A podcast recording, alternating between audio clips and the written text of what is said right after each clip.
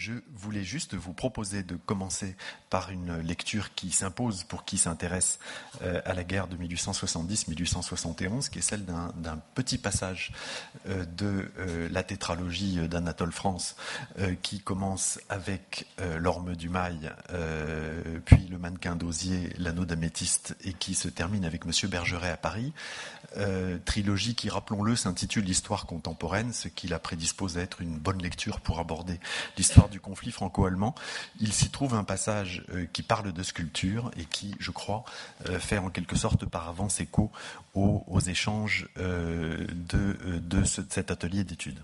Monsieur Gustave Lacarelle, chef du cabinet du préfet, avait d'épaisses et longues moustaches blondes qui, déterminant sa physionomie, déterminèrent ensuite son caractère. Dès sa jeunesse, à l'école de droit, les étudiants lui trouvaient une ressemblance avec ces Gaulois qu'on voit sculptés ou peints par les derniers romantiques. La Carrel fut le Gaulois pour ses camarades qui en conçurent l'idée qu'il devait beaucoup boire, se battre en toute rencontre et culbuter les filles pour se conformer, en réalité comme en apparence, au personnage qu'on croit être celui du français à travers les âges. Lorsqu'il retourna dans son pays natal pour s'y marier, et quand par une fortune unique en ce temps, il fut attaché à l'administration centrale du département dont il était originaire, Gustave Lacarelle fut encore nommé Gaulois par l'élite des magistrats, des avocats et des fonctionnaires qui fréquentaient chez lui. Mais la foule ignorante ne lui décerna point ce surnom honorable avant l'année 1895, au cours de laquelle fut inaugurée sur le terre-plein du pont national la statue d'Eporedorix.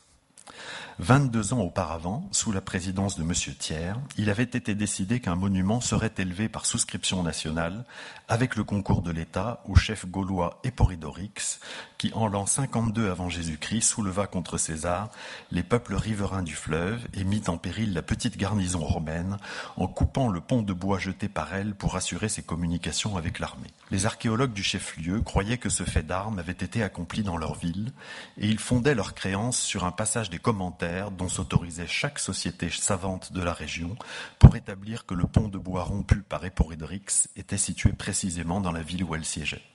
La géographie de César est pleine d'incertitudes. Le patriotisme local est fier et jaloux. Le chef-lieu du département, trois sous-préfectures et quatre chefs-lieux de canton se disputaient donc la gloire d'avoir massacré des Romains par l'épée d'Eporidorix. Les autorités compétentes tranchèrent la question en faveur du siège de l'administration départementale. C'était une ville ouverte qui, en 1870, après une heure de bombardement, avait dû, non sans tristesse ni colère, laisser entrer l'ennemi dans ses murs, déjà ruiné au temps du roi Louis XI et caché sous le lierre. Elle avait subi les rigueurs de l'occupation militaire, elle avait été vexée, rançonnée. Le projet d'un monument élevé à la gloire du chef gaulois y fut accueilli avec enthousiasme. La ville, se sentant humiliée, fut reconnaissante à cet antique compatriote de lui donner un sujet d'orgueil. Renommé après 1500 ans d'oubli, Eporidorix réunit tous les citoyens dans un sentiment de filial amour. Son nom n'inspira de défiance dans aucun des partis politiques qui divisaient alors la France. Opportunistes, radicaux, constitutionnels, royalistes, orléanistes, bonapartistes contribuèrent de leur denier à l'entreprise et la souscription fut à demi couverte dans l'année les députés du département obtinrent le concours de l'État pour parfaire la somme nécessaire.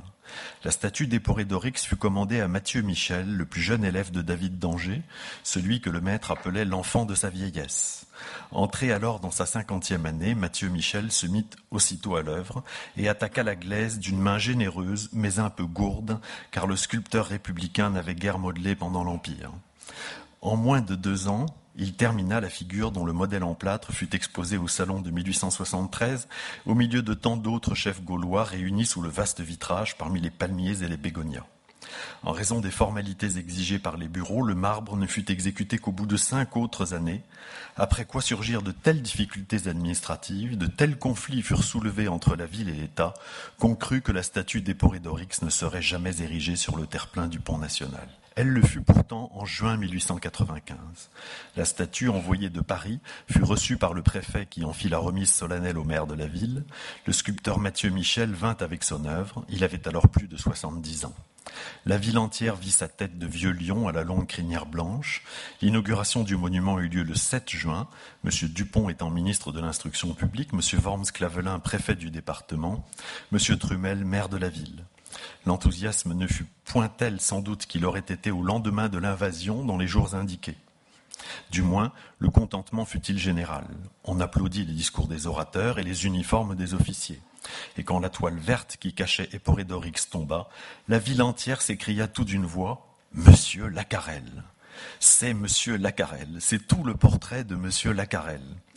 En fait, il s'en fallait de quelque chose. Mathieu Michel, l'élève et l'émule de David d'Angers, celui que le vieux maître appelait son Benjamin, le sculpteur républicain et patriote, l'insurgé de 48, le volontaire de 70, n'avait pas précisément représenté M. Gustave Lacarelle en ce marbre héroïque. Non.